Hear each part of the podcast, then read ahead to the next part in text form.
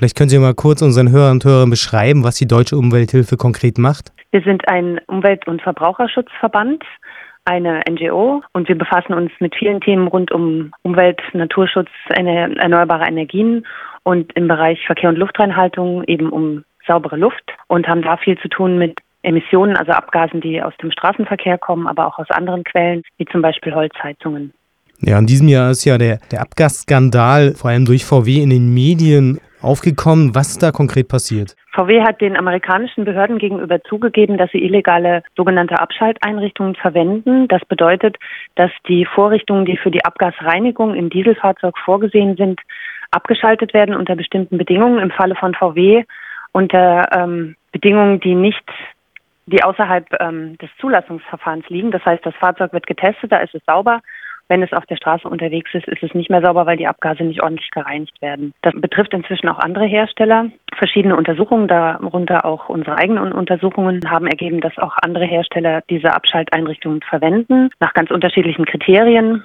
Und das bedeutet, dass auch die Dieselfahrzeuge anderer Hersteller im realen Betrieb, also im Betrieb auf der Straße, nicht sauber sind, sondern hohe Abgase ausstoßen, insbesondere Stickoxid. Darum geht es hier in erster Linie. Kann man denn sagen, dass die gesamte Automobilbranche, also alle Hersteller von dieser Problematik betroffen sind? Ja, es sind alle Hersteller betroffen, die Diesel-Pkw herstellen. Ähm, wir selber, aber auch das Kraftfahrtbundesamt hat ja Fahrzeuge von unterschiedlichen Herstellern untersucht. Und äh, bei allen Herstellern sind auffällige Fahrzeuge gefunden worden. Das heißt, das geht durch die gesamte Branche. Welche Auswirkungen hat das denn generell auf die Automobilbranche? Ich denke, das bedeutet in erster Linie einen Vertrauensverlust für die Automobilbranche. Insbesondere in Deutschland spielt der Diesel ja eine große Rolle. Die Hersteller setzen nach wie vor sehr auf den Diesel und äh, viele Kunden kaufen ein solches Fahrzeug, weil sie denken, es ist sparsam im Verbrauch. Und wenn Sie den Werbeaussagen der Hersteller glauben, gehen Sie auch davon aus, dass die Fahrzeuge sauber sind, also dass die Technologie, für die Sie ja dann auch bezahlt haben, funktioniert. Ja, was meines Erachtens ziemlich wenig in den Medien diskutiert wurde und was auch zu gar keinem großartigen Aufschrei geführt hat, auch in der Bevölkerung, sind ja die gesundheitlichen Auswirkungen, über die man wenig hört. Wie sieht es denn da konkret aus? Die hohen Abgase tragen ganz wesentlich dazu bei, dass in vielen Städten in Deutschland, aber auch ähm, anderswo in Europa die geltenden Grenzwerte für die Luftqualität überschritten werden. Ähm, das sind Grenzwerte für Stickstoffdioxid. Das ist ein gesundheitsschädliches Gas. Ich stimme Ihnen zu, dass das wird immer noch zu wenig beachtet. Auch in der Politik fällt das bei der Abwägung leider immer wieder herunter. Das liegt vielleicht daran, dass sich jetzt von Seiten der Verbraucher sozusagen es ihnen schwerfällt, sich da entsprechend zu organisieren und äh, gebündelt ihren Unmut dazu zu äußern. Wir haben ja immer wieder darauf hingewiesen, dass es mit extremen gesundheitlichen Belastungen verbunden ist. Die europäischen Umweltbehörden haben Ende letzten Jahres eine Zahl veröffentlicht, nach der in Deutschland alleine aufgrund dieses Schadstoffes in jedem Jahr mehr als 10.000 vorzeitige Todesfälle zu beklagen sind.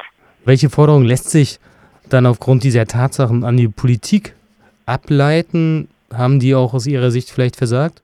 Wir fordern ja schon seit vielen Jahren von der Politik, dass ähm, sie unseren Hinweisen und den Hinweisen anderer Akteure nachgehen. Wir haben schon frühzeitig darauf hingewiesen, dass es diese hohen Abweichungen gibt von den geltenden Grenzwerten und zu welchen Auswirkungen das führt. Jetzt ist die Politik natürlich gefragt, zum einen für die Zukunft bessere rechtliche Vorgaben zu setzen, ähm, bessere Kontrollinstanzen zu etablieren und diese Kontrollen dann auch tatsächlich durchzuführen. Aber ganz wichtig ist auch, dass sich auch ähm, dass auch für die Fahrzeuge im Bestand eine Regelung gefunden wird. Es kann nicht sein, dass man sich jetzt nur darauf konzentriert, was man in Zukunft besser machen will und dabei außer Acht lässt, dass viele Millionen Fahrzeuge auf unseren Straßen unterwegs sind, die eben diese hohen Emissionen haben und die auch in den nächsten Jahren die Luft in unseren Städten verpesten werden, wenn wir nicht äh, oder wenn die Politik dafür nicht Sorge trägt, dass diese Fahrzeuge entweder repariert werden oder von den Straßen verschwinden.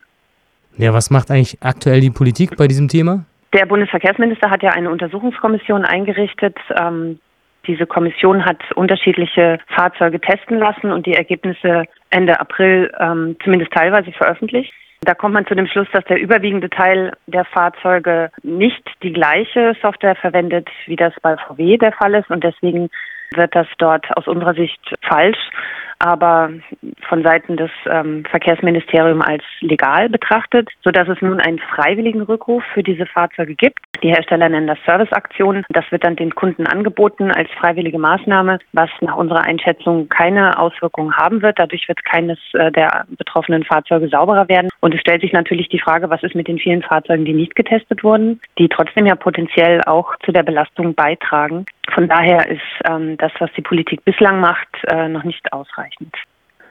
Äh, was würden Sie denn konkret vorschlagen an Lösungsansätzen als Deutsche Umwelthilfe?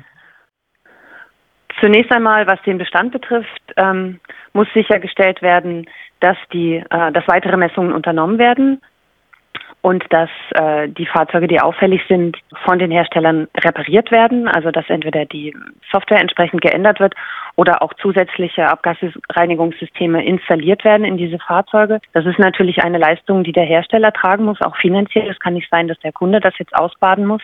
Zum anderen geht es darum, natürlich auch für die Zukunft auch im Zulassungsverfahren bessere Testmöglichkeiten, bessere Kontrollmöglichkeiten einzurichten. Es ist wichtig, dass auch noch äh, zu den Institutionen, die jetzt schon eingebunden sind in diese Zulassungsverfahren, Kraftfahrt Bundesamt, die Prüfstellen und so weiter, eine weitere unabhängige Institution dazukommt, die eben diese Messungen durchführt und die Ergebnisse der Messungen unmittelbar veröffentlicht, sodass auch ähm, dritte Institutionen, wir oder auch der ADAC oder sonst wer, diese Messergebnisse überprüfen können. In den USA sind ja diese Verstöße mit hohen äh, Sanktionen verbunden. Das heißt, die Hersteller müssen empfindliche Geldstrafen bezahlen. Diese Regelung gibt es in Deutschland nicht. Es gibt auch nicht die Möglichkeit, dass sich mehrere Verbraucher zusammentun und gemeinsam rechtliche Schritte einleiten, anders als in den USA. Das sind auch noch zwei ganz wesentliche wesentliche Forderung, die wir natürlich in unserem System auch verankern müssen. Ja, und sagen Sie, es gibt ja diese hohen Abgasanforderungen, auch speziell in den USA. Ist das denn technisch überhaupt umsetzbar? Ja, das ist natürlich nicht ganz trivial. Das verlangt schon hohe Ingenieursleistungen, aber ähm, diese Leistungen sind bereits getätigt worden. Also es gibt ja auch Fahrzeuge, die die Prüfungen bestehen, auch Messungen im realen Betrieb. Auf der Straße können Sie diese Messungen durchführen. Und sowohl in den USA mit den strengeren Grenzwerten als auch bei uns gibt es auch immer wieder Fahrzeuge, die also allen Anforderungen genügen. Deswegen ist unsere Forderung umso begründeter, dass wir sagen, wir wollen nichts, was erst noch entwickelt oder erfunden werden muss, sondern wir wollen etwas äh, serienmäßig verbaut haben in Fahrzeugen, was es schon gibt. Das kann natürlich dazu führen, dass es eben auch mit, weil es so komplex ist, auch mit Kosten verbunden dass sich das unter Umständen künftig nur noch für die Fahrzeuge lohnt, die vielleicht ein bisschen größer sind und ohnehin etwas hochwertiger im Preis und dass es für kleinere Fahrzeuge sich nicht mehr lohnt für den Hersteller, weil der Kunde dann auf ein vergleichsweise billigeres Auto mit Benzinantrieb zurückgreifen würde. Aber das wäre ja auch eine Option, die zur Verfügung steht. Ja, da müssten die Unternehmen nochmal ihre Produktpolitik überdenken. Wenn Menschen jetzt schon so ein Auto gekauft haben, halt so ein, Ding VW Diesel, was würden Sie diesen Menschen raten? Wenn Ihr Fahrzeug von diesem VW-Rückruf betroffen ist, dann ähm, haben Sie ja zumindest eine etwas bessere rechtliche Ausgangssituation, weil der Hersteller eben verpflichtet ist, diese Maßnahme durchzuführen. Sie sind selber auf der anderen Seite ähm, auch verpflichtet, Ihr Fahrzeug dem, dem Hersteller zur Verfügung also, oder das in die Werkstatt zu bringen und dieses, diese Maßnahme durchführen zu lassen. Es haben sich inzwischen einige Verbraucher dazu entschieden, Rechtsmittel einzulegen. Einige hatten damit auch Erfolg und konnten ihr Fahrzeug zurückgeben. Ich würde vielleicht jetzt empfehlen, im Netz danach zu suchen, ob es dazu Erfahrungsberichte gibt. Wie gesagt, die rechtlichen Möglichkeiten für den Verbraucher sind leider sehr eingeschränkt. Wer eine Rechtsschutzversicherung hat, kann sich sicherlich überlegen, ob er auch rechtliche Schritte einleitet. Na, jetzt noch eine abschließende Frage. Wenn ich jetzt äh, gerade vor der Entscheidung stehe, mir ein Auto kaufen zu wollen, was würden Sie diesen Leuten raten? Was kann man denn kaufen noch? Also ich würde ehrlich gesagt im Moment keinen Diesel kaufen. Auch der ADAC rät davon ab, äh, einen Diesel zu kaufen, solange bis die Hersteller offiziell bestätigt haben, dass dieses Fahrzeug auch im Straßentest die Abgaswerte einhält. Es ist damit zu rechnen, dass es in absehbarer Zeit Auflagen eingeben wird, was die Zugangsmöglichkeiten für Dieselfahrzeuge in hochbelastete Innenstadtbereiche betrifft. Also eine Weiterentwicklung der Umweltzone, wenn Sie so wollen, speziell auf den Diesel ausgerichtet. Von daher würde ich mich, wenn ich jetzt ein Auto kaufen müsste, äh, für einen anderen Antrieb entscheiden. Ein Benziner, ein Gasauto ja, sowas.